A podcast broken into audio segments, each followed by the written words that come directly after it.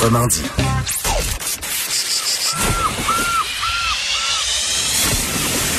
Le Dessureau du Québec. Curieux, intelligent, débrouillard. L'une des espèces d'animateurs les plus recherchées de la planète. Vincent Dessureau. Cube Radio. Le sujet aujourd'hui, c'est bien sûr le retour à l'école qui approche dans quelques semaines à peine. Beaucoup de parents, de professeurs avaient bien hâte d'avoir des euh, euh ben, des réponses sur euh, ce qu'on allait faire à la rentrée, masque, pas masque, les bulles classe, qu'est-ce qui allait arriver avec le parascolaire, les le passeport vaccinal, les compagnies. bref, on a eu plusieurs réponses du ministre de l'Éducation aujourd'hui. Alors le masque, il y en aura encore un peu dans les transports scolaires, dans le corridor, plus dans la classe. D'ailleurs, le principe de bulle classe euh, on ne l'aura plus. Et chez ben, les 12 ans et plus, enfin, au secondaire, euh, il faudra un passeport vaccinal pour certaines activités parascolaires qu'on n'a pas identifiées, mais on parle d'activités parascolaires à haut risque. Euh, et on comprend que pour les plus jeunes, ben, on peut pas mettre de passeport vaccinal. Ils ont pas le vaccin dans, les 12 ans et moins. Alors vient tout le rapport. Ben, j'imagine le ministre de l'Éducation faire les pour et les contre de plus de mesures, moins de mesures. Et la réponse est pas évidente là dire, OK, on se dirige vers un nombre de cas euh, en forte hausse. On le voit d'ailleurs aujourd'hui. Population zéro vaccinée, évidemment, dans les 12 ans et moins. Euh, on veut pas perdre le contrôle. Puis on se dit, euh, de l'autre côté, ben, les jeunes, là, il faut leur en enlever. Il faut qu'ils puissent avoir le goût de l'école, qu'ils ne décrochent pas, qu'ils puissent se raccrocher à leur équipe de sport, à leurs activités parascolaires. J'aimerais pas être dans les souliers du, du, ministre de l'Éducation aujourd'hui. question d'aller voir un peu ce, ce qu'on en pense. Euh, on rejoint euh, tout de suite l'idéateur de la page Twitter Covid École, dont on a beaucoup parlé euh, dans les derniers mois. Lui qui est père de famille et qui a créé ce site pour rendre disponibles les données en temps réel des de COVID dans les écoles. Olivier Drouin est en ligne. Olivier, bonjour. Bonjour. vous deviez surveiller quand même ça de près à l'approche de la rentrée. quelles allaient être les grandes décisions pour ben, une rentrée spéciale qu'on promettait moins confinée ou avec moins de mesures et ben, finalement il va rester quand même pas mal? Euh, oui, mais pas assez selon moi, parce que si vous regardez où ce qu'on était juste l'année dernière, avant de commencer la rentrée, on avait 91 cas, on en a 365 aujourd'hui. Euh, le, grand recul aujourd'hui, c'est le masque, le masque en classe. Euh, et comme vous l'avez très bien dit en, en, entrée du jeu, les, élèves du primaire n'ont aucune, aucun vaccin, les élèves du secondaire ne sont pas tous vaccinés, les éducateurs non plus. Donc, le virus va circuler et il est beaucoup plus transmissible. On le voit déjà avec 365 cas en quelques jours. Euh, exponentiel. Donc, le masque en classe n'est pas obligatoire, ne sera pas utilisé. Même chose au service de garde. Ça m'inquiète. Ouais, parce que là, on touche quand même la, seule population qu'on a au Québec qui est, qui est pas vaccinée, c'est ceux-là, -là, c'est les 12 plus. Euh, donc, euh, vous voyez pas beaucoup d'explications sur pourquoi on se dit ben on va laisser les jeunes être dans des classes sans masque pendant des heures, puis on va se croiser les doigts que ça se transmette pas trop? Exactement. Si on ferait ça dans un CHSLD, euh, il y aurait des gens qui tireraient encore plus fort. là, on le fait avec une population vulnérable non vaccinée, qui est les enfants. Et euh, je comprends que certains arguments pourraient être dit, ben, c'est, ils vont moins à l'hôpital, il y a moins d'hospitalisation. C'est en fait pas le cas avec le variant Delta. On le voit aux États-Unis en ce moment, puis en Angleterre, en Israël, en France. Les cas d'hospitalisation d'enfants augmentent, augmentent euh, exponentiellement par rapport à, disons, à la première souche du virus. Donc, euh, effectivement, je, manque de mots. Donc, je, comprends qu'à l'inverse de du ministre Auberge qui dit, ben, on commence comme ça, puis on ajustera, euh, bon, si, si les choses se dégradent, vous auriez voulu qu'on parte en mode, euh, ben, précaution, là. Alors, on va aller au maximum, on va mettre le masque et on l'enlèvera si on se rend compte que c'est sous contrôle ou quand la vaccination des 12 ans et moins va commencer ou s'installer et s'implanter pas mal. Oui, c'est qu'on mélange dans la conversation le primaire et le secondaire, qui sont deux entités complètement différentes, deux risques. des enfants primaires n'auront pas de vaccination, vont l'avoir peut-être l'année prochaine si, si tout va bien avec Pfizer et les autres qui sont en test clinique. Donc, on met tout ça dans la même conversation. Donc, euh, au secondaire, effectivement, le risque est un peu moins parce qu'il y a une grande population vaccinée, mais il est encore là, le risque, puis il est, beaucoup plus transmissible. On a trois fois plus de cas qu'on en avait en août de l'année dernière, puis on a presque 70 à 80% de la population vaccinée. Donc, imaginez quel point ça va augmenter.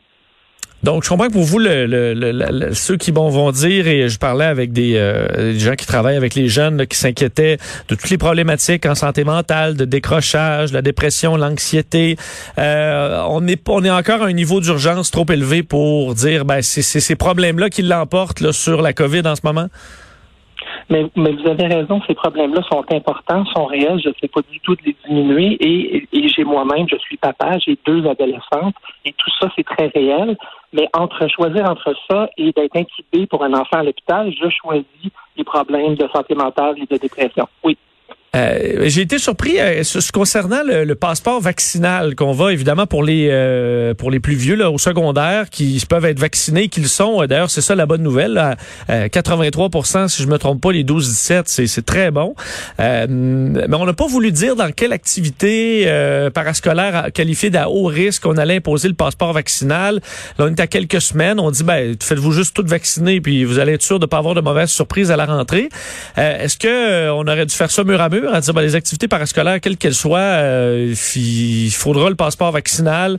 Les enfants pas vaccinés, les adolescents pas vaccinés, ben vous allez aller à l'école, c'est le c'est ce qu'on vous garantit, puis le reste, ben vous allez retourner à la maison. Oui, je pense que ben, vous avez raison. Ben, premièrement, il y a deux choses. Un, les chiffres qui ont été lancés en conférence de presse euh, sont c'est de la gymnastique un peu parce que c'est pas vrai qu'il y a 80 euh, des, des 12 qui sont vaccinés. Ils ont inclus là-dedans la prise de rendez-vous. Donc, euh, il faut que, pour être pleinement vacciné, il faut qu'on aille deux semaines après la deuxième dose. Oui, c'est sûr qu'on n'est pas protégé parce qu'on a un rendez-vous sur Clic Santé, là, je vous le donne, mais. Exactement. Euh, le 26 ou le 31 août, ils ne sont pas vaccinés, ces enfants-là. Et deuxièmement, vous avez raison, oui, je pense qu'une mesure, tant qu'à la mettre en place, aurait dû être unilatérale parce que là, ça va être discriminatoire sur certains sports, pas d'autres.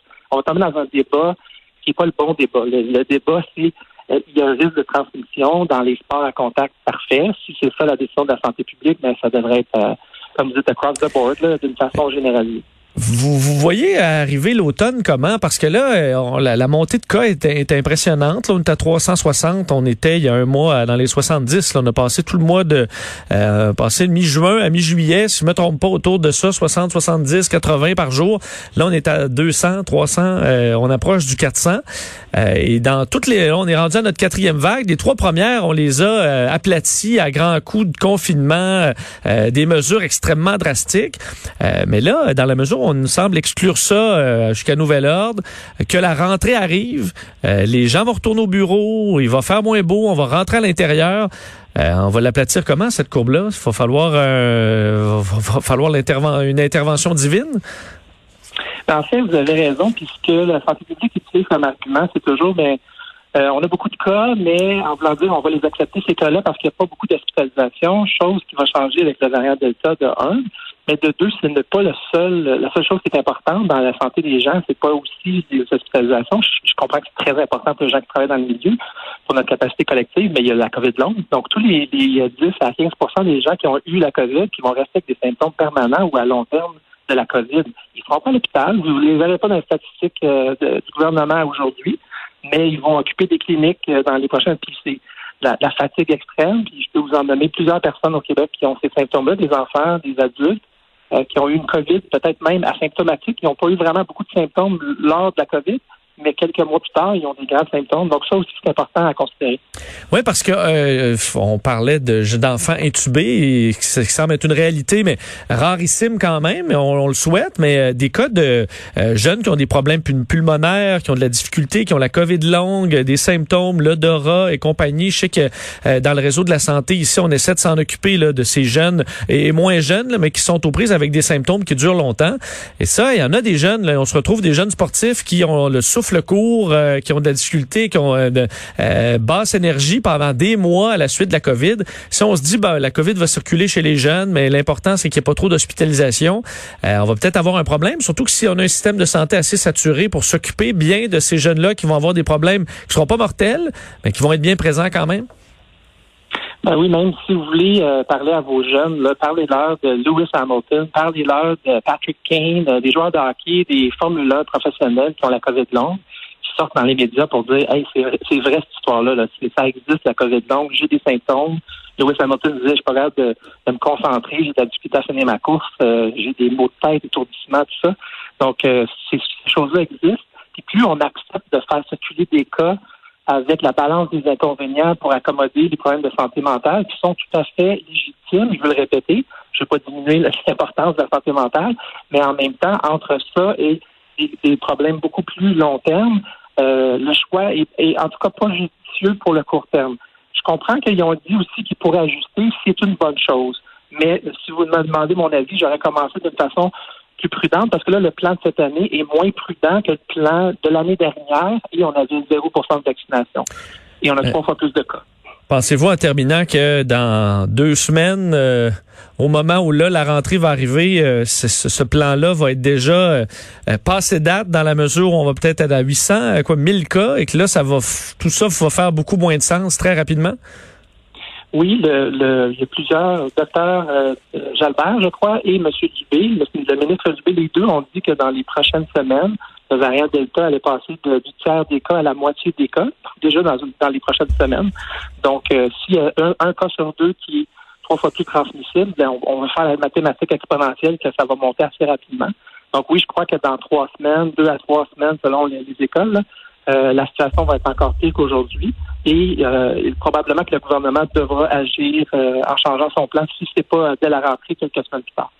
Oui, je voyais les chiffres de la Floride que je surveille toujours du coin de l'œil. 3100 personnes hospitalisées aux soins intensifs aujourd'hui. C'était 2400 euh, lundi dernier.